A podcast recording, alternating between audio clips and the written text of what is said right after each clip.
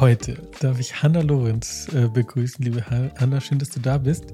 Du bist äh, New Work Enthusiastin, so sagst du, zumindest auf LinkedIn, glaube ich, und äh, so habe ich dich kennengelernt und äh, bist im Kontext Pflege unterwegs, was ja im New Work und Pflege ein spannendes Spannungsfeld ist oder sein kann auf den ersten Blick. Und wir wollen heute ein bisschen drüber sprechen, wie Kulturentwicklung in der Pflege ausschaut, was da New Work mäßig auch möglich ist. Und bevor wir da reingehen, liebe Hanna, wer bist du eigentlich? Hallo, danke für die Einladung. Äh, sehr spannende Frage. Ähm, genau, ich äh, bin Head of HR in einer, in einer großen Pflegeeinrichtung und ähm, bin über einen kleinen Umweg auch dahin gekommen, habe Wirtschaftsrecht erst studiert und mich dann eher für die für den sozialen Bereich entschieden äh, und tatsächlich da auch entschieden dafür, ähm, weil ich einfach das Gefühl hatte, dass ich ähm, da auch einen Impact haben kann. Mhm. Genau und bin da über äh, das Studium eben auch in die Pflegeeinrichtung ähm, gekommen und so über die Corona-Zeit zu dem Thema New Work gekommen, ähm, weil das da natürlich auch immer mehr Relevanz äh, hatte äh, wo wir ganz viel äh, ja, Krisenmanagement gemacht haben und äh, bei mir immer mehr der Gedanke kam, das muss anders gehen. Also auch Pflege muss anders gehen und da muss es andere Wege geben. Und ähm, ja, da bin ich ähm, bei New Work gelandet und irgendwo auch geblieben und habe da ähm, ja auch eine Leidenschaft dafür entwickelt und ähm, ja, verfolgt das Thema seitdem. Sehr, sehr spannend, sehr, sehr cool. Ich habe, äh, ist mir gerade aufgefallen, ich habe auch so eine Mischung aus Management und Recht studiert. Also nicht so klassisch Wirtschaftsjuristen, aber es hieß tatsächlich Management und Recht, aber ich habe mit dem juristischen Teil nie was äh, wirklich gemacht und bin dann ja auch über die Promotion und so weiter im äh, strategischen Management und dann auch in Change und Kulturthemen hängen geblieben so. Also da haben wir schon eine kleine Verbindung so. Und ähm, ja, Pflege ist ja ein großes Thema. Wenn man auf äh, LinkedIn, wo wir beide ja relativ viel unterwegs sind auch und was ja die, die Wahrheit ist über HR. Also wenn man die Wahrheit sucht ne, in HR, dann muss man auf LinkedIn gehen. Äh, das ist natürlich ein kleiner Scherz, aber wenn man mh, hm, New Work-Ansätze ähm, liest oder darüber hm, ja, berichtet wird oder auch so Themenbereiche wie die Viertagewoche oder, oder ähnliches, also alles, was so in Richtung Flexibilisierung der Arbeit und Modernisierung der Arbeit geht, dann sind oft in den Kommentaren, also so der dritte, vierte Kommentar ist dann oft, ja, ihr seid so privilegiert und das sind ja nur die Wissensarbeitenden. Ähm, denkt doch mal an Menschen in der Pflege zum Beispiel oder Handwerkende oder also so. Ähm, wie, wie, siehst du das? Weil du siehst ja offensichtlich die Verbindung, aber ist, wie, wie betrachtest du Pflege insgesamt? Die, dieser Ansatz kommt sehr oft und dieser Ansatz, ähm, dass New Work in Bereichen wie der Pflege nicht gehen kann, äh, den höre ich auch relativ häufig. Ähm, das ist aber ein Differenzierung in dem Thema New Work, ähm, der bei vielen gemacht wird. Also dass es zum einen die Möglichkeit gibt, New Work als eine Toolbox zu sehen, als eine Werkzeugbox. Und da fällt dann natürlich Homeoffice äh, darunter, da fällt die Vier-Tage-Woche darunter. Äh, und das ist natürlich in dem Pflegebereich viel schwieriger umsetzbar, als es jetzt in anderen Bereichen, die hauptsächlich irgendwie vorm Rechner sitzen, möglich ist. Aber ich sehe New Work eben nicht nur als eine Toolbox, sondern ich sehe das als eine Philosophie. Und ähm, die Philosophie, dass die Menschen das tun, was sie wirklich, wirklich machen wollen, ähm, dass sie eine bestimmte Leidenschaft, die sie haben, auch im, im Beruf umsetzen können und dass sie vor allem durch den Beruf gestärkt werden und nicht geschwächt werden. Also momentan hat man ja ganz viel ähm, ja das Gefühl, auch rundherum, wo man sich umhört, ähm, Arbeit schafft. Ähm, aber Arbeit schafft nicht Zufriedenheit und Arbeit schafft nicht mehr Energie, sondern ähm, eben das Gegenteil. Und ich glaube schon, dass mit New Work und dieser Philosophie, ähm, dass die Arbeit wieder mehr für den Menschen ist, das natürlich auch in der Pflege möglich ist und insbesondere in der Pflege, wo der Sinn natürlich schon ganz anders grundsätzlich gegeben ist, als es in, in anderen Berufen der Fall ist. Ja. Ist ja auch, du hast es vorhin nur so angedeutet, äh, du hast, bist ja dann auch bewusst in den Bereich soziale Arbeit, sage ich mal so als Überschrift, ähm, gegangen und die Menschen, die pflegen, auch Ärztinnen, ähm, also alles so in dem Kontext, ist ja eigentlich sehr sinnstiftend. Also es sind ja Menschen, die sehr caring sind und das jetzt nichts aus reinen Karriere, also manche vielleicht schon, aber Also jetzt mal so von, vom Zugang her und deswegen diese Frage nach dem Sinn, was du gerade auch angesprochen hast, ist in diesem Bereich so originär vorhanden und deswegen finde ich es so schade, dass oft die Strukturen und Prozesse und Arbeitsbedingungen eigentlich konträr sind. Also die Menschen haben keine Zeit mehr für wirklich am Patientin zu pflegen, Zeit zu nehmen. Es wird eher auf die Kosten und die Strukturen geachtet und die Prozessschritte. Ähm, und da habe ich einen sehr kritischen Blick drauf, weil ich glaube, so kann man nicht gut gesund werden. so. Ähm, und zweitens, dass genau die Menschen ausgenutzt werden, die mit so viel Leidenschaft und Passion sozusagen anderen Menschen helfen und unterstützen. Das, was wir in anderen Unternehmen halt suchen, dass die Leute wirklich ihren Sinn finden und nicht nur einen Job für den als Gegenleistung zum äh, Gehaltscheck machen. Wie siehst du, wie siehst du das? Siehst du das ähnlich oder wie ist dein Blick drauf? Ich glaube, ich, ich glaube, da denken wir ziemlich ähnlich. Ähm, also die Menschen, die in die Pflege gehen ähm, oder auch in Krankenhäusern ähm, dann tätig sein wollen, die haben den Sinn total verstanden und die kommen in die Branche, weil sie eben an Menschen arbeiten wollen. Und der Bereich ist aber oft so strukturiert, dass sie die, das, was sie eigentlich tun wollen, das heißt Menschen helfen, dass sie dafür gar nicht die Zeit haben. Oder eben die Rahmenbedingungen so eng gestaffelt sind, ähm, dass dann gar, kein, gar keine Zeit mehr ist, um auch selbst ich sag mal, auch Prozesse mitzugestalten. Weil die Menschen, die in den Bereichen arbeiten, die wissen am allerbesten, wie, wie es in den Bereichen funktioniert und was in den Bereichen gut funktioniert, was nicht gut funktioniert. Aber wenn wir nicht mehr miteinander sprechen, mhm. dann ist es natürlich auch super schwierig, diese Prozesse so zu gestalten, dass die Menschen, die in den Bereichen arbeiten, auch Lust haben, dort weiterzuarbeiten. Und ich sehe schon ganz oft in den Bereichen, dass es einfach dieses Kommunikationsgap gibt, dass mhm. ganz viele Maßnahmen einfach umgesetzt wären, würde man offen darüber sprechen. Also da sind einfache Beispiele, ähm, zum Beispiel abends das Abendessen. Äh, mhm. Abendsessenszeiten gibt es in der Pflege ganz oft festgelegt. Ja. Ähm, die würden aber vielleicht, ähm, den, den Mitarbeitern würde es vielleicht gut tun, wenn das eine halbe Stunde ähm, später wäre. Einfach weil dann de, die Prozesse ähm, besser noch in, in, die, in die Zeit passen würden. Ähm, das ist dann aber oft schon so festgelegt, weil das haben wir schon immer so gemacht, ja. ähm, dass dann gar nicht mehr darüber nachgedacht wird, das nochmal anzupassen. Und da sehe ich aber auch dieses lange Jahre viel vorgegeben, führt natürlich auch dazu, dass die Menschen nicht mehr mitdenken ja. oder auch gar nicht mehr ähm, die Lust haben, diese Veränderungen auch voranzutreiben. Ähm, genau. Weiteres Beispiel ist natürlich die Pflegedokumentation. Also so viel Zeit, wie der am PC einfach verbracht wird, ähm, das ist natürlich Zeit, die die Mitarbeitenden eigentlich lieber am Menschen verbringen würden. Nicht nur am PC, sondern teilweise wird ja noch handschriftlich, werden die Kurven geschrieben und äh, dann Übergaben gemacht, wo man dann also nochmal Sachen übertragen muss handschriftlich und Dokumente zusammen, Akten zusammenfinden, suchen muss. Also ich kenne mich leider ein bisschen aus, was das Thema angeht, weil meine Tochter mehrfach schwerst behindert ist und wir halt ziemlich viel Zeit ähm, im, im Krankenhaus verbringen.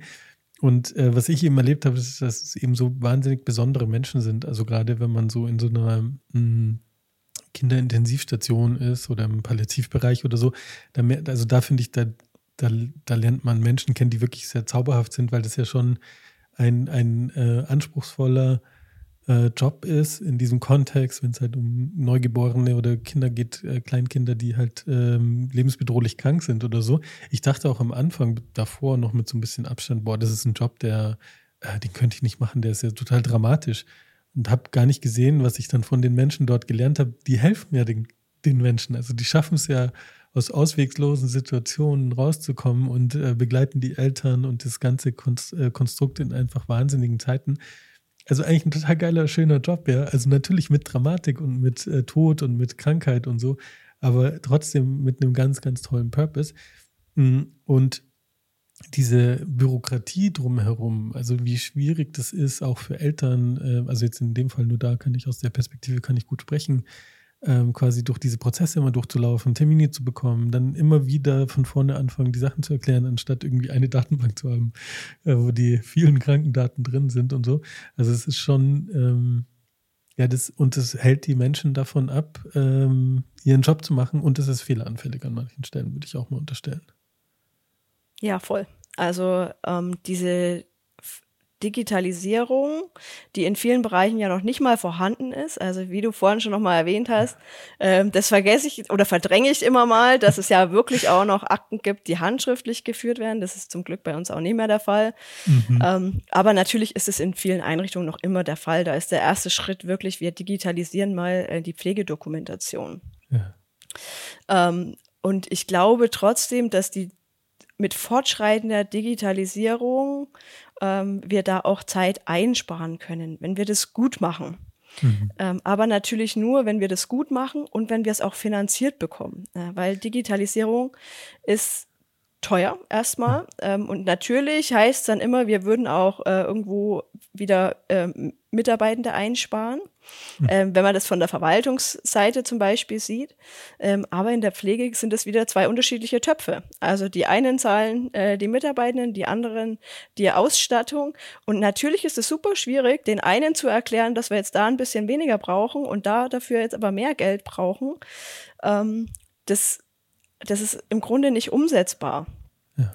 Und Fördermittel sind relativ, äh, ich sag mal, begrenzt. Und dann diese wirklich guten, ähm, schon vorhandenen digitalen Lösungen umzusetzen, ist dann gar nicht so einfach. Es gibt zum Beispiel ähm, einen Anbieter, der macht die, die Pflegedokumentation mit einem ähm, KI-basierten Sprach, mit einer KI-basierten Spracheingabe. Mhm. Äh, das heißt, das System lernt auch mit ähm, auch Dialekte, ähm, auch für äh, Menschen mit Migrationshintergrund, wo, wo vielleicht die Sprache noch ein, noch ein Hindernis ist, ähm, lernt das System mit und äh, über, übersetzt es quasi dann direkt ins Schriftliche, ähm, wodurch natürlich Zeit gespart wird, weil das kann ich direkt auf dem Weg zum nächsten machen. Mhm. Ähm, aber solche Systeme sind ähm, natürlich teuer erstmal. Ähm, und wenn das Geld dafür nicht vorhanden ist, ist es für ganz viele, insbesondere in der jetzigen Situation, wo das Geld in vielen Pflegeeinrichtungen eh knapp ist, mhm. ähm, einfach super schwierig. Ja. Und wenn man da so einen gesellschaftlichen Blick auf die Pflege wirft, ich muss sagen, ich bin ja ein bisschen blauäugig, was manche Sachen angeht, aber ich verstehe nicht, wie wir uns als Gesellschaft leisten, also ähnlich wie mit dem Schulsystem, aber gerade jetzt mal Gesundheitssystem, sage ich mal, ich meine, klar, wir sind in Deutschland, wir sind gut aus, also wir haben ein super soziales Netz und eine gut, also gute Versorgung, Top-Ärztinnen in wahrscheinlich jedem Bereich und äh, wahnsinnig viel Forschung und so. Also wir sind schon auf einem höchsten Niveau so. Und es reicht halt nicht. Also es sind solche Sachen wie eben, wie du gerade gesagt hast, dass die, dass die hm, Ressourcen nicht gut verteilt wird, um wirklich solche hilfreichen ähm, digitalen Lösungen oder auch auf der einfach sieht man es an den Gebäuden und so. Also wann wird renoviert, wird, wird renoviert. Ähm, krasses Beispiel finde ich auch immer ähm, Essen im Krankenhaus ist in, also ich, kenne jetzt nicht alle Einrichtungen. Es gibt sicher auch, also ich weiß auch, dass es ganz viele gibt, ähm, die, wo es anders ist, aber es gibt welche, wo man halt einfach nicht gesund werden kann mit dem Essen. Und wir wissen ja, wie wichtig Essen ist für, für einen Gesundungsprozess oder für einen gesunden Körper und so. Also so viele Stellen, wo ich mir immer frage, das, äh, das, heißt halt auch Krankenhaus, also sei krank in dem Haus und nicht Gesundwerdehaus oder so. Also das hatte ich mir schon äh, länger mal überlegt und, und finde das immer ganz, ganz schönes Beispiel für. Aber als Gesellschaft kann man sich ja eigentlich nicht leisten, weil, also jetzt, wenn ich auch rein kapitalistisch drauf schaue und gar nicht menschenorientiert und sage, ja gut, je, je, kürzer jemand krank ist und so schneller wieder draußen und arbeitsfähig ist und je langfristig gesund dieser Mensch ist, umso produktiver ist er auch für die Gesellschaft. Also jetzt mal wirklich so ganz kapitalistisch eiskalt drauf geschaut. Und trotzdem wird an der Stelle nicht viel investiert und ähm, oder nicht ausreichend investiert und ähm, es wird dann zu Corona hat die Gesellschaft festgestellt, wie wichtig Pflegekräfte sind und ist auf den Balkon gegangen, hat geklatscht. Aber to be honest, so richtig geändert hat sich doch strukturell nicht viel in Deutschland, oder? Wirklich nicht viel. Also es erschüttert mich immer wieder selbst. Ähm, also während Corona gab es ja, wie du das schon mal gerade gesagt hast, so eine kurze Hochphase auch der Präsenz in den Medien, wo auch so ein Momentum hätte entstehen können, aber das ist dann mit ein bisschen Klatschen ähm, und ein bisschen Schokolade auch wieder abgeebbt. Ähm, und stattdessen wurde der, die Berichterstattung zu dem Berufen immer, immer dramatischer. Also das für mich ja auch immer so als ähm, Tätige in, in Pflegeeinrichtungen auch, sehe ich total negativ, dass immer nur alles auch negativ dargestellt wird. Und zwar nicht nur auf gesamtgesellschaftlich, sondern insbesondere auf den Beruf auch bezogen. Mhm. Also auch was das für ein, für ein schlimmer Beruf ist und dass das nur die ganz besonders harten machen können. Ähm, aber wie du vorhin schon gesagt hast, das sind besondere Menschen, die auch besondere Aufgaben haben und der Beruf eigentlich an sich auch richtig schöne Seiten hat. Die werden halt so selten einfach nur dargestellt dass dann die Jugendlichen natürlich sich überlegen, will ich wirklich diesen Beruf lernen, ist natürlich das Ergebnis daraus. Ja. Ähm, und gesamtgesellschaftlich ähm, sehe ich das ganz genauso wie du. Ähm, also ich habe das, ähm, oder wir alle haben das ja verfolgen können bei, ähm, bei der Kindergeldkürzung äh, jetzt, die da, die da ja aufgerufen wurde, noch nicht entschieden wurde drüber welcher Druck da auch innerhalb von einer Nacht erzeugt wurde, ähm, dass das jetzt auch im Bundestag nochmal angehört wird und äh, dass da zumindest noch immer darüber gesprochen wird, ähm, verstehe ich es immer weniger, wie wenig über die Pflege gesprochen wird. Ähm, also unser Pflegesystem ist gerade schon an so einem Wendepunkt, also Wendepunkt nach unten. Ähm, die Zahlen der Insolvenzen an Pflegeeinrichtungen nimmt zu. Ähm, die Einrichtungen, die in wirklichen finanziellen Nöten sind, ähm, nehmen auch zu. Also das liest man gerade auch überall. Ähm, und ich glaube, wenn wir nicht jetzt anfangen, den Druck auch zu erhöhen, dann kann das auch ganz schnell dazu führen, ähm, dass da eine Insolvenz die nächste äh, jagt und dann die vielen Pflegebedürftigen, die ja zunehmen, auch einfach nicht mehr, nicht mehr aufgenommen werden können. Ja. Ähm, das ist wirklich gerade so eine, so eine Lage, wo ich auch sage, wir haben in der Pflegebranche wenig Lobby. Wir haben zwar viele Verbände, meiner Meinung nach, mhm. ähm, aber wenig Lobby. Also wir springen die vielen Verbände nicht dazu, ähm, gemeinsam ein Wort zu haben. Und ähm, auch die Unterstützung dann der einzelnen Einrichtungen ist meiner Meinung nach einfach zu zu wenig, mhm. ähm, die da von den Verbänden auch äh, ja, ausgeht. Und der Druck da an die, an die Regierung ist einfach zu wenig. Und der Aufschrei der Bevölkerung fehlt mir auch total. Ja. Ähm, also ich höre immer wieder, wie gut, dass du in der Pflege bist und wie mutig das ist und was gut, da, gut, dass du da was machst und wo mhm. ich, wo ich mir dann doch regelmäßig denke, ja, aber es reicht ja nicht, dass ich hier was tue und dass viele andere Engagierten was tun, ähm, sondern es ist auch eure Aufgabe, weil es ist unser aller Gesundheitssystem und es ist unser aller ähm, Pflegesystem und zum Schluss sind ähm, dann wir auch diejenigen, die irgendwie krank sind und in eine ins Krankenhaus müssen und ähm, wir zum Schluss auch die sind, die vielleicht mal gepflegt werden müssen. Ähm. Und wenn wir nicht jetzt aufpassen, dann haben wir kein System mehr, auf das wir dann auch zurückfallen können. Genau. Oder dass wir pflegen müssen in unserem familiären Umfeld und, und so weiter. Genau. Und äh, ich kann aus Erfahrung sagen, also so gern man das dann macht, für einen lieben Menschen zu pflegen, da merkt man halt auch, dass wie anspruchsvoll dieser Job auch ist, mental, körperlich. Ähm, und das nur aus reiner nächsten Liebe kann man das mit seinem direkten Familienumfeld macht uns natürlich, aber es ist in the long run einfach anspruchsvoll und, und auch krass einfach. Und je mehr da zurückfällt, und das ist, also viele pflegenden Eltern haben eben auch dieses Gefühl, so aus der Perspektive pflegende Eltern, man wird ähm, im Stich gelassen, kriegt zu viele und zu wenig Unterstützung, man muss um alles kämpfen. Also das ist ja auch eine Perspektive, die in diesem Gesundheitssystem ähm, stattfindet, hm, die genauso bedenklich sind. Aber da wird, da, da gibt es eben auch Petitionen, aber die sind total klein. Und so wie du sagst, der Rest der Gesellschaft ähm, kann, will sich nicht damit beschäftigen und es ist so ein bisschen so, wenn man mal die Tür öffnet, dann sind alle betroffen, aber die Tür, so wie du es ja auch beschrieben hast, ist dann ganz schnell wieder zu und alle sagen, wow, zum Glück ist es, betrifft es mich nicht, aber es betrifft halt uns alle. Und ähm, ich kann also vielleicht kann ich meine kleine Stimme hier im Kultitag auch erheben, ähm, wenn man mal, ich hatte die eine Situation, da hat es mich wirklich, wirklich krass erwischt. Ähm, das war in 2021, da haben wir ziemlich viel Zeit im Krankenhaus verbracht mit der Lotta, mit meiner zauberhaften Tochter. Shoutout an der Stelle. Ähm, und äh, da mussten wir in die Intensivstation und Sonntagabend und äh, das war so zu Norovirus-Zeiten und alles total überlastet. Und äh, Betten wären genug da gewesen, aber nicht genug äh, verfügbare Betten. Und da hieß es ja, Herr Wolfgang, es kann sein, ähm, auch wenn die Lage dramatisch ist, dass wir, dass wir Lotti nicht hier behalten können. Und die kennen, kennen die total gut. Also so. Ähm, und dann ich so, wie bitte? Also wir sind in der Intensivstation, ihr seid da gerade mit Panik wegen Sauerstoffsättigung habt ihr sie hochgebracht von der, äh, von der Aufnahme in, in die Not, äh, in die Intensivstation. Was soll denn das heißen? Und dann ging es halt wirklich darum, dass sie äh, noch jemanden verlegen mussten, in, wo keine Zimmer sind oder keine äh, Betten zur Verfügung stehen. Und sonst hätten wir ein anderes Krankenhaus müssen.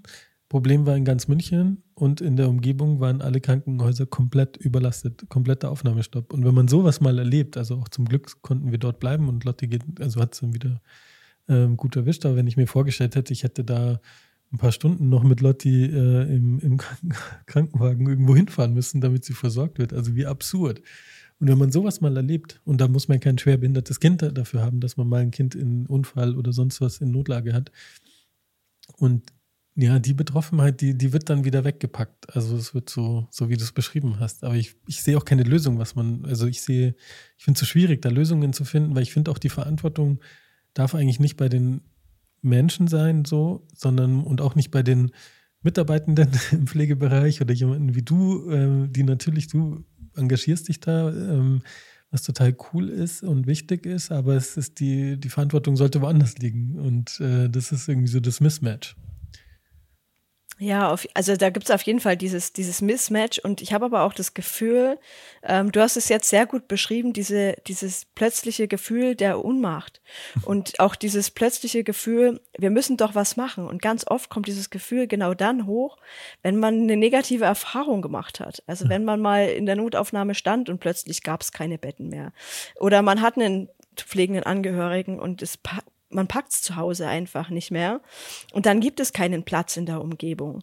Ähm, und ganz oft habe ich das Gefühl, dass in der Gesellschaft nur dann ähm, was passiert, wenn eben diese genau persönliche Betroffenheit ähm, entstanden ist. Mhm. Ähm, und dass es eben auch diesen, diesen Kontakt vorher auch braucht, ähm, bevor dann wirklich was passiert. Und ähm, was, was mir so ein bisschen fehlt, ist dieses, es betrifft uns alle. Ähm, mhm. Also wir müssen alle die Lobby für die fürs Gesundheitswesen sein, weil das ist das, was uns alle auch vereint. Es wird niemanden geben, der in Deutschland nicht ähm, den Anspruch am Gesundheitswesen irgendwann mal irgendwie braucht. Ja. Ähm, und zum Beispiel sind jetzt auch die Gelder für die ähm, Stellen fürs soziale, freiwillige soziale Jahr total ähm, eingeschrumpft worden. Und natürlich arbeiten da junge Menschen auch im Gesundheitswesen, also mhm. irgendwo meistens im Kinderbereich, im Gesundheitsbereich. Ähm, und darüber kommen die aber auch ähm, in die Ausbildung ganz häufig. Ähm, und umso mehr wir solche, ähm, solche Leistungen auch einschrumpfen, umso weniger kommen junge Menschen auch wieder in Kontakt mit dem sozialen mhm. Bereich. Ähm, auch da fehlt mir jetzt der Aufschrei, wo wir Zahlen radikal ähm, eben kürzen. Ähm, und natürlich ist es so, dass auf politischer Ebene momentan viel zu wenig gemacht wird. Also es gibt ja jetzt die Krankenhausreform, die aber eher dazu führen wird, dass noch Krankenhäuser ähm, schließen werden.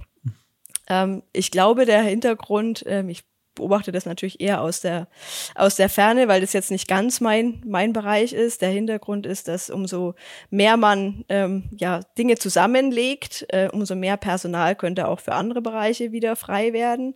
Wobei ich ähm, der Meinung bin, ähm, ich glaube, dass, dass die Endrechnung wird nicht funktionieren, weil diese Menschen ähm, werden einfach nicht frei werden. Also Fluktuation, ähm, Renteneintritte, Menschen, ähm, die sagen, ich mache was ganz anderes, äh, wenn sie dann erstmal quasi die Möglichkeit äh, bekommen, indem sie freigesetzt werden. Ich glaube nicht, dass dann im Endeffekt wirklich mehr Menschen fürs Gesundheitswesen da sind oder auch für die Pflegeeinrichtungen, die sie dringend benötigen. Ähm, und dementsprechend habe ich das Gefühl, dass in dem Gesundheitswesen, Pflegebereich ganz viel angedacht, aber nicht zu Ende gedacht wird. Hm. Es wird versucht, aber eben ganz vieles nicht Praxis, also nicht für die Praxis gedacht wird. Ähm, aber nichtsdestotrotz ist die Pflegebranche auch eine Branche, die gerne von sich aus jammert. Es ist natürlich vieles ein Kampf und das ist, sieht man aus der äh, Perspektive von PatientInnen und äh, BewohnerInnen, aber auch aus der Perspektive ähm, von, von uns, also von denen, die im Gesundheitswesen auch ähm, die, die, die MacherInnen sind. Ähm, dass immer nur alles auf die Politik geschoben wird. Und ganz viele mhm. Maßnahmen sind aber, die kosten kein Geld. Ja. Also kosten zumindest erstmal ähm, kein Geld, um sie intern umzusetzen. Wertschätzung kostet kein Geld. Ähm, die intern ähm, die Prozesse umzu, umzudenken, um mehr Zeit zu schaffen, kostet kein Geld. Ähm, also nur diese Jammerkultur ähm, ist auch was, was mir total widerstrebt. Natürlich muss was getan werden, ähm, mhm. aber auch wir müssen unsere Hausaufgaben machen. Voll guter Punkt. Ich feiere das gerade so, wie du die Transition bekommen hast, weil ich glaube, es ist wichtig aufzuzeigen, also mit dem erhobenen Zeigefinger auch zu sagen, hey, so geht's halt nicht und so wird es nicht weitergehen. Und trotzdem in die Eigenverantwortung zu gehen und zu sagen, was kann man denn machen? Und da gibt es ja eben auch ganz tolle Beispiele, wie man in dem gleichen strukturellen Rahmen mit den gleichen geringen finanziellen Mitteln ähm, was machen kann. Und das ist ja auch, wie du es vorhin gesagt hast, also ähm, ähm, die Leute auch einbinden um Lösungen, Prozesse zu optimieren. Das dauert dann auch, braucht auch wieder Zeit und Ressourcen und Energie, aber vor allem braucht es einfach den Willen dafür. Und ich glaube, für jeden Menschen, egal in welchem Beruf, ist es einfach toll, an der eigenen, an der Organisation der eigenen, also der Arbeit mitzugestalten. So. Und das ist ja auch so ein bisschen so in dieser New Work-Denke, ne? übernimm Verantwortung für deinen Bereich, um ihn besser zu gestalten, effizienter zu gestalten, lustvoller, freudvoller zu gestalten. Und ähm, dafür braucht es halt eine Kultur der Augenhöhe, sage ich mal. Also nicht zu sagen, ich von der Verwaltung, das könntest du sagen, ich, ich als HR-Leiterin, ich weiß, was richtig ist und was falsch ist, so. Sondern es braucht eher eine Haltung von Partizipation, Einbindung den Menschen, egal auf welchen Ebene, egal was sie machen, in dem gesamten Konstrukt eine Stimme geben und Verantwortung und Macht auch zu geben, um im, im, im angemessenen Rahmen auch zu überlegen, was können wir optimieren, wie können wir es optimieren. Und wenn man dann eben mal mit Pflegenden spricht und die mal fragt, wie sie das so machen oder was da besser wäre, die sprudeln ja nur vor Ideen, was man alles anders machen könnte.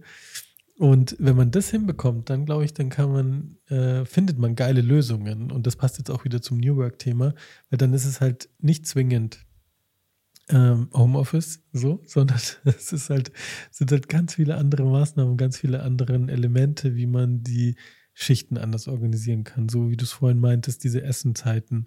Ähm, also so ganz, ganz, ganz viel, wo man einfach drüber nachdenkt, wie können wir es anders machen, besser machen, so. Und wenn man da noch das Mandat dazu gibt und die Macht gibt, dann, dann hat man halt eine Kultur der Augenhöhe so. Würdest du das auch so sehen?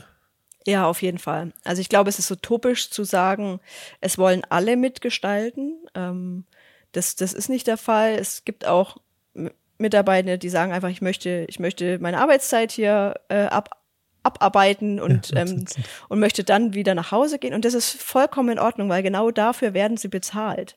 Das ja. dürfen wir auch nie vergessen, ähm, dass die Menschen, die bei uns arbeiten, genau dafür bezahlt werden. Aber es gibt eben auch immer den Prozentsatz an, an Mitarbeitenden, die sagen, ich will mitgestalten und ich habe Ideen und ich würde gerne mitdenken. Und die zu befähigen, auch mitzudenken, das ist ähm, total wichtig. Und da gibt es dann wiederum eben diese zwei Blöcke. Einmal den, den Block, ähm, eher in die Kommunikationsrichtung, ähm, in die Führungsrichtung, ähm, Unternehmenskultur und dann eben auch in die Prozessrichtung. Ähm, das, was ich vorhin schon gesagt habe, also Prozesse anzupassen, um auch mehr Zeit zu schaffen für das, was wirklich wichtig ist und was, ähm, ja, wofür die Mitarbeitenden auch mal angetreten sind. Ja.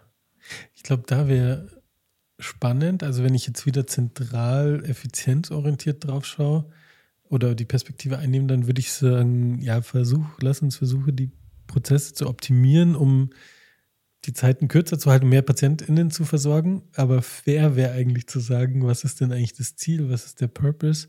Das heißt, die Menschen gut zu pflegen, gut zu begleiten. Und das heißt, eigentlich ist ja die Zeit am Patienten. Wie viel Zeit habe ich? Und wenn das sozusagen als Ziel ausge, aus, ähm, wäre und nicht noch mehr zu optimieren und Kosten zu sparen. So, also ich meine, klar, im Kostenrahmen und so weiter und das alles effizient zu machen, ist alles nachvollziehbar. Aber zu sagen, hey, was braucht ihr, damit ihr mehr Zeit am Patienten habt oder die Zeit besser nutzen könnt? So. Und ich glaube, da hätten viele, so wie du sagst, nicht alle, klar, aber hätten viele coole Ideen und Bock und würden dann auch in diesen Rahmenbedingungen zufriedener. Du hast vorhin Wertschätzung genannt. Also für mich ist die größte Form von Wertschätzung, jemanden die Macht zu geben, eben zu gestalten, so. Oder eine der größten. Ähm, und ähm, dann auch in den Rahmenbedingungen raus aus diesem, oh, es ist alles doof und scheiße, sondern zu sagen, hey, schau mal, da haben wir optimiert, schau mal, da kann ich jetzt individueller, flexibler drauf, kann ich mal ins Gespräch gehen mit einem Patienten. Das hatte ich, ging davor gar nicht so. Das geht jetzt. Also es wären so diese Fortschritte, glaube ich, die schon so einen anderen Vibe, eine andere Kultur, eine andere Form der Zusammenarbeit und der, damit dann auch der Loyalität ähm, ähm, ermöglichen würde. Ganz wichtig nochmal der Punkt, den du gerade erwähnt hast. Die Zeit die dann mehr draus wird, die darf natürlich nicht dazu genutzt werden, um noch mehr zu optimieren und noch mehr Geld zu, schä zu scheffeln. ähm, das ist, das ist wirklich das, das Wichtigste auch aus New Work. New Work darf nicht dazu führen, dass es nur ums Geld geht. Ähm, mhm. Also, dass zum Schluss nur mehr Profit daraus steht. Also, man darf nicht damit antreten, New Work deswegen zu machen, um mehr Profit zu machen. Dass dann oftmals auch das mehr Geld zum Schluss das Ergebnis sein kann, mhm. ähm, das ist auf einem anderen Blatt Papier. Aber das geschieht deswegen, weil Menschen ähm, besser zusammenarbeiten und deswegen dann produktiver sind und daraus dann mehr Profit entstehen kann. Aber ja. das darf natürlich niemals das, äh, das Ergebnis dessen sein, weshalb man ähm, die Reise New Work antritt. Ja. Ähm, und ich glaube, die in der Pflege gibt es ja die festen Pflegeschlüssel und natürlich gibt es da immer schwarze Schafe, die dann so viel wie möglich rausquetschen. Aber für mich ist es dann schon das Ziel, dass die Pflegeschlüssel, die eh schon eng bemessen sind, ähm, aber das ist das, was wir nur, nur auch finanziert bekommen, dass wir die so gestalten, dass möglichst viel Zeit ähm, an am Bett eben bleibt, sage ich mhm. mal. Mhm. Also dass möglichst viel Zeit für die BewohnerInnen übrig bleibt. Ja. Ähm, weil die leben bei uns und wir dürfen nicht vergessen, dass wir ganz oft die einzigen Ansprechpersonen sind. Ganz viele davon bekommen nie Besuch. Die haben mhm. keine Angehörigen mehr oder die Angehörigen wohnen weit weg. Ähm, und dementsprechend sind wir wirklich die einzigen, die da sind und zuhören. Und es muss zum Schluss auch Zeit bleiben für diesen sozialen Aspekt. Ja. Ähm, und das muss auch ähm, ja der Hintergedanke sein in unserer Prozessoptimierung. Ja, das heißt auch im HR New Work Slang gesprochen ist es eigentlich geht es um Customer Centricity. Also das ist doch die Grundlage dass du sagst, hey, das sind unsere BewohnerInnen, das sind die Pflege, also gepflegten Menschen, die wir haben und die sind unsere Kunden, Punkt. So, also braucht man auch nicht anders definieren oder so. Das sind halt PatientInnen, aber es sind wie Kunden.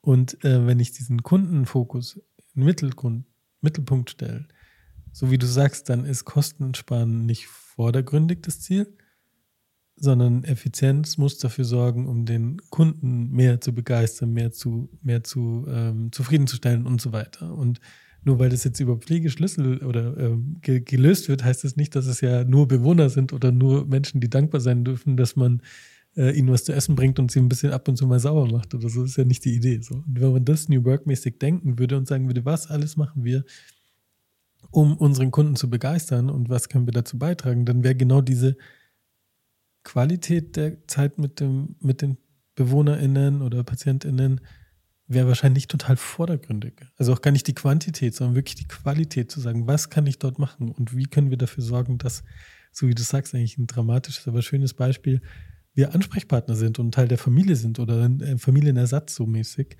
Ähm, ja, Customer Centricity ist eigentlich ganz einfach. Genau, also genau, genau darum geht's und es geht im Grunde anstatt um Profit um Lebensqualität. Ja. Also wir, wir haben die Aufgabe, ähm, die Lebensqualität ähm, unserer Pflege, PflegekundInnen ähm, so hoch wie möglich zu halten und das äh, so lang wie möglich. Ähm, und das ist unsere Aufgabe und das kombiniert mit einer Mitarbeitendenzentrierung ähm, mhm. Kann dazu oder wird dazu führen, ähm, dass wir andere Pflege erleben. Ja. Und würde vermutlich auch dazu führen, du hast das vorhin angesprochen, wie viele Menschen haben wir, die in dem Bereich arbeiten wollen? Oder ihren Traumjob eigentlich aufgegeben haben wegen der Bedingungen und wegen der Rahmenbedingungen. Es gibt ja etliche, die ähm, in der Pflege waren und wirklich vom Job her total glücklich waren und es super gemacht haben und dann irgendwann gesagt haben, ich mache es nicht mehr mit, das geht nicht mehr, ich mache irgendwas anderes, aber ich möchte unter diesen Rahmenbedingungen nicht mehr arbeiten. Die zu reaktivieren wäre ja auch, auch eine gute Intervention, sage ich mal so. Ähm, und dazu bräuchte es klar nicht ausbeuterische, sondern mitarbeitendenzentrierte Rahmenbedingungen in dem Korsett, das halt vorgegeben ist. Genau, also wir haben dieses vorgegebene Korsett und ähm, um die, die Mitarbeitenden auch wieder oder die Menschen, die rausgegangen sind, vielleicht auch wieder zurückgewinnen ähm, zu können, ähm, wird Geld jetzt auch nicht die größte Rolle spielen. Also wir haben in der Pflege wird ganz oft der Fokus aufs Geld gelegt. Also in der mhm. Pflege, wir müssten mal besser äh, bezahlen, dann würde das schon alles werden. Ähm, aber ich glaube, der wurde in den letzten drei Jahren wirklich ähm, auch ein guter Fortschritt erzielt. Ähm, mhm. Also ich glaube, wir haben in den letzten drei Jahren um 30 Prozent ungefähr unsere Gehälter gesteigert. Ähm, es kam ja jetzt auch die Tarif, also diese Tarifvergütung, ähm, beziehungsweise teilweise ist es ja eine angelehnte Vergütung, aber nichtsdestotrotz gibt es einen Mindestwert, ähm, der da irgendwo eingehalten werden muss. Ähm, und der liegt jetzt bei einem Wert, wo ich sage, damit kann man, damit kann man erstmal leben, ist erstmal ein guter Anfang ähm, und sich dann auch erstmal jetzt anderen Aufgaben widmen. Und das ist ähm, für mich jetzt eben der Bereich, wie arbeiten wir zusammen, wie wollen wir Prozesse gestalten, wie wollen wir kommunizieren.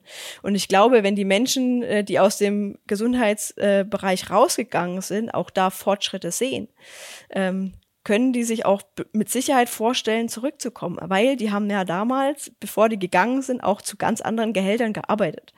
Ähm, die liegen jetzt deutlich höher und ich glaube auch, dass es damals nicht das Problem war, weshalb sie rausgegangen sind. Und wir dürfen uns als äh, diejenigen, die in der in dem Gesundheitsbereich ähm, auch verantwortlich sind, aber auch nicht immer hinter dieses ähm, Schild Bezahlung ähm, mhm. stellen und sagen, ja, ja, Bezahlung. Ähm, weil ich glaube, dass sind die Schritte jetzt, die ersten Schritte gegangen und da sind wir auf einem guten Weg. Ähm, jetzt heißt es auch ähm, für alle in dem Bereich, sich den, den anderen Herausforderungen zu widmen ähm, und die auch anzugehen. In die Handlungsorientierung wieder gehen. Genau. Und nicht, genau. Und das war ja vorhin, wie du gesagt hast, so auch im Sinne von, ja, das haben wir immer so gemacht und wir haben uns halt auch immer über das Gehalt beschwert, zu Recht, ja auch. Und jetzt kann man immer noch sagen, äh, philosophisch, ethisch drauf gucken und sagen, ist das gerechtfertigt, was ein Investmentbanker in verdient im Vergleich zu einer Pflegekraft. Aber es hilft uns halt nicht weiter, so wie du sagst. So. Und, ähm, und die Arbeitsbedingungen so zu verändern, heißt halt eben auch die Kultur zu verändern. Und da würde mich jetzt total interessieren, wie würdest du so, also ich meine, ich weiß, es ist total pauschal. Es kommt auf jedes Team an, es kommt auf jedes ähm, Einrichtung an. Aber jetzt mal so eine Beobachtung, pauschal, wie gesagt, mh, ist, dass oft die Verbindung innerhalb der Teams, die zusammenarbeiten, sehr viel Nähe hat. Also, dass man da so ähm, loyal unterstützend ist. Dass es aber sobald andere Hierarchiestufen mit reinkommen, ähm, also bei den im Krankenhaus war ja, ist ja nicht zufällig die Göttin oder der Gott in Weiß kommt, äh, sozusagen, obwohl es ganz tolle Ärzte gibt, die ganz toll mit Menschen, Pflegenden und, und, und äh, Pflegekräften und, und äh, PatientInnen umgehen. Aber so vom, von der Tradition her ist es schon so eine riesen Machtdistanz. Und ähm, würdest du sagen, ist das noch was, was in manchen Kulturen schlummert in dem Bereich? Weil das wäre total kontraproduktiv dem, was wir jetzt besprochen, Augenhöhe, Gestaltungsspielraum, äh, Nähe, Vertrauen, ähm, Mitarbeitendenzentrierung, da passt so eine hohe Machtdistanz halt einfach überhaupt nicht rein. So Ist das eine Beobachtung von mir, die irgendwie stimmig ist oder ist die von vor zwei, drei Jahrzehnten und ich muss mich da mal wieder auf den neuesten Stand bringen? Nee, die ist noch immer aktuell und in Krankenhäusern, glaube ich, noch mal ähm, stärker ausgeprägt als in Pflegeeinrichtungen, eben weil es dort die äh, ÄrztInnen gibt, mhm. ähm, die eben noch mal eine andere Hierarchieebene haben und oft auch eine höhere Hierarchieebene, als es irgendwie die Verwaltung hat. Ja. Ähm, also die sind, ähm, sie haben da viel, viel Macht und um diese Macht ähm, dann auch abzugeben, ähm, braucht es erstmal, glaube ich, viel Arbeit. Das haben wir in, den, in, in der stationären, also oder in der Langzeitpflege, haben wir das, äh, dieses sehr große ähm, Machtgefälle ähm, nicht. Ähm, aber nichtsdestotrotz haben wir dieses, ähm, haben wir es natürlich auf eine, auf eine gewisse Art und Weise. Ähm, insbesondere ähm, auch in dem Sinne von, wie kommen Menschen in Führung? Also es ist vielleicht manchmal gar nicht ähm, gewollt, aber da, und da kann man auch nochmal das, äh, das Chefarztbeispiel heranziehen. Ähm, Chefärzte sind gute Ärzte, weil deswegen werden sie Chefärzte, aber sie sind nicht dazu angetreten, um Führungskräfte zu werden. Aber ein Chefarzt ist immer gleich eine Führungskraft. Ähm, und genauso ist es auch in der Langzeitpflege, dass ganz oft die äh, beste Fachkraft irgendwann mal PDL wird, äh, also Pflegedienstleitung ähm, und dann ihr, die, die Teams führen führen soll. Mhm. Und ähm, in, im Gesundheitswesen ist der Fokus auf Ausbildung ähm, von Führungskräften bei weitem noch nicht so, wie das in der in anderen Bereichen der Fall ist. Ja. Dadurch entsteht natürlich Machtgefälle, wenn Menschen gar nicht so richtig wissen, was geht mit Führung auch einher. Und ganz oft, wenn ich nicht, äh, wenn ich das, den kommunikativen Part davon auch vielleicht nicht so gut kann, mhm. ähm, ersetze ich das ganz oft mit Macht. Mhm. Und ähm, und dann führt es natürlich dazu, dass die Hierarchien auch noch mal höher werden, als sie vielleicht einfach sein müssten. Vollgas. Mega, mega guter Punkt. Und du hast ja den Vergleich jetzt zu Profit-Unternehmen gemacht. Und auch da kommen wir aus einer Historie, wo die beste Fachkraft Führungskraft wird. So. Und das haben wir auch noch nicht gelöst, das Problem. Und zu sagen, Führung ist eigentlich eine eigene Disziplin per se, unabhängig von den fachlichen Tätigkeiten.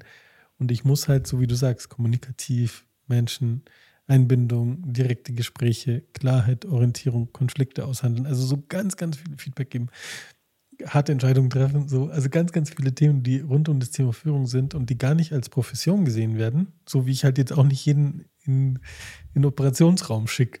So.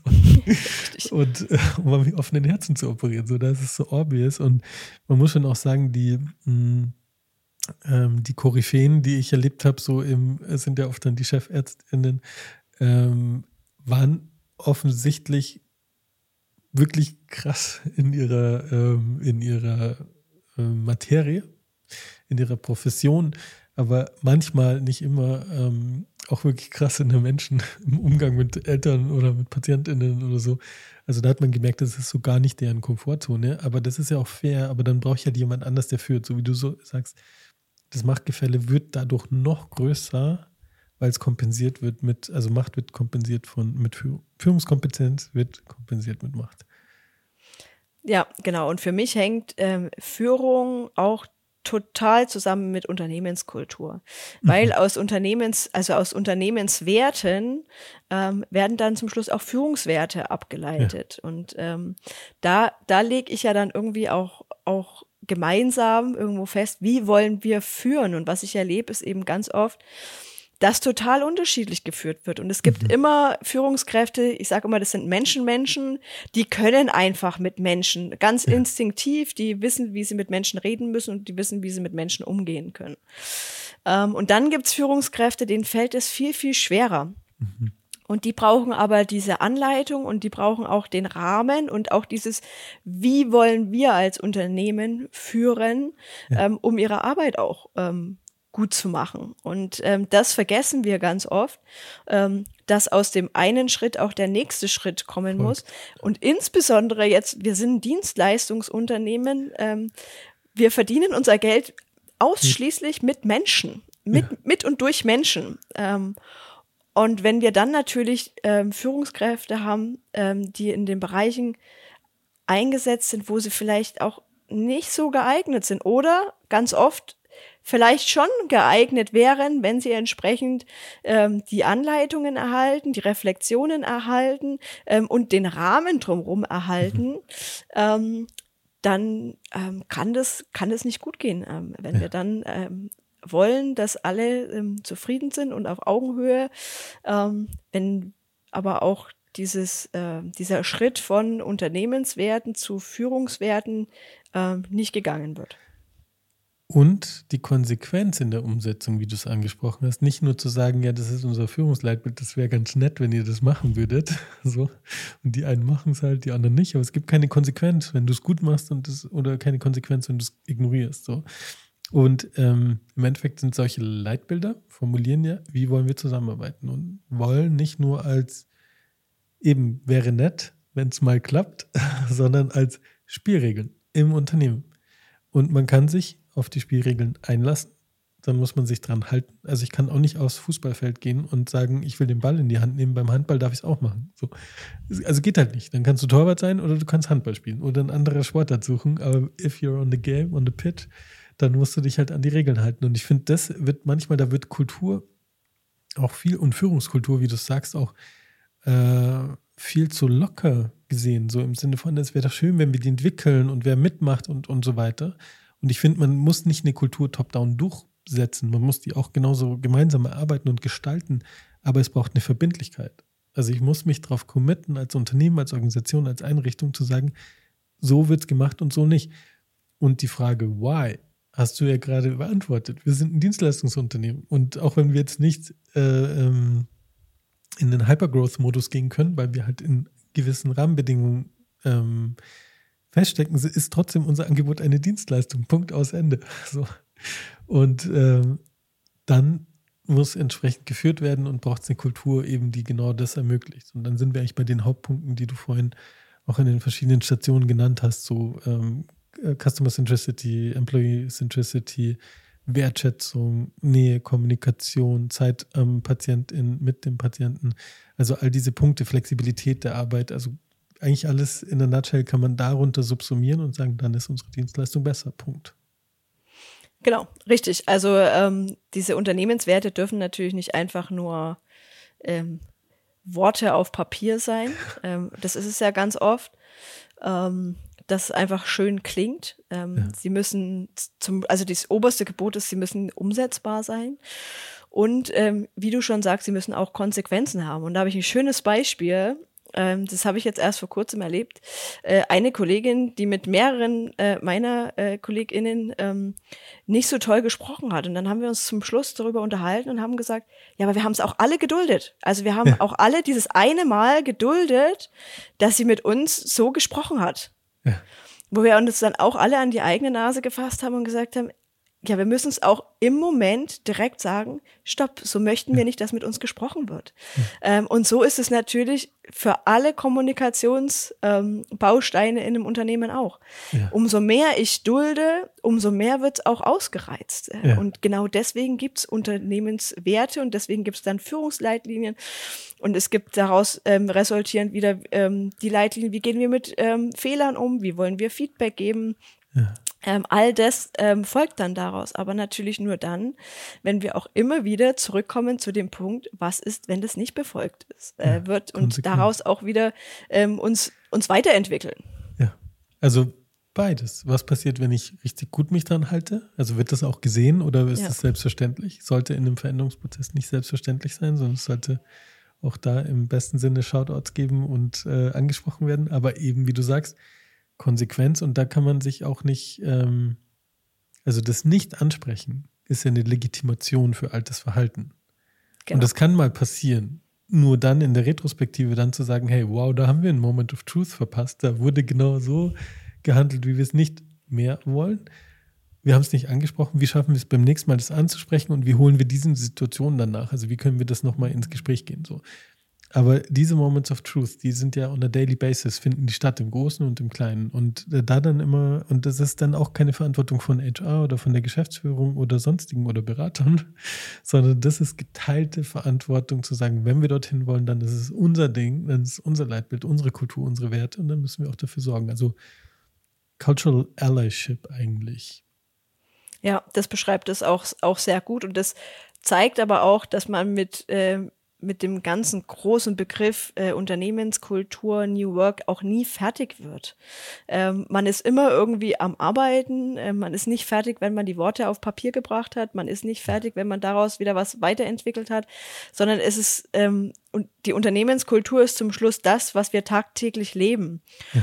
Und äh, mal wird uns das besser gelingen und mal wird uns das schlechter gelingen. Ähm, aber wir müssen aus dem, wenn uns das schlechter gelingt, wie du gerade eben schon gesagt hast, ähm, einfach auch die Reflexion ziehen und dann auch wieder auf den Weg zurückkehren oder den sogar noch verbessern. Ähm, ja. Und wenn wir das nicht machen möchten, dann brauchen wir die Arbeit auch gar nicht äh, anfangen.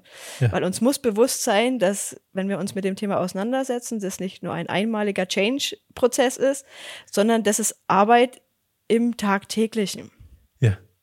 Und eine Arbeit, die total freudvoll sein kann. Also genau. es hat ja manchmal so eine Schwere, aber wie geil ist das, wenn man sagt, hey, lass uns Step by Step all the way through. Wir wissen gar nicht genau, wie das Ziel ausschaut, weil das können wir jetzt noch nicht definieren, aber lass uns einfach unsere Arbeit geiler machen. So gemeinsam.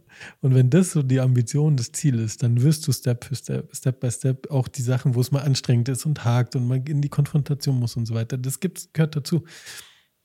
Aber du kannst das total freudvoll und, und, und äh, gemeinsam und auf Augenhöhe und motiviert kannst du genauso einen Prozess gestalten. Also es muss gar nicht negativ und bedrückend sein. Liebe Du wolltest jetzt noch was sagen. Ja, ich, genau das, was du gerade gesagt hast, würde ich gerne als Mission raus in die Pflegebranche schicken, yes. weil eben da ganz oft dieses, dieses Jammern im Vordergrund steht ja. und dieses, oh, wann sollen wir das alles noch machen und ähm, ist alles so schwierig und alles so, so anstrengend und überhaupt sind die, die ganzen Prozesse und überhaupt. Ähm, und genau das möchte ich mit, mit rausgeben, dass es, man muss nicht immer alles bis zu Ende gedacht haben. Ähm, man kann auch einfach erstmal anfangen und ähm, ganz viele Dinge ergeben sich dann im Tun und vor allem müssen wir es wieder schaffen, das Ganze ins Positive zu rücken.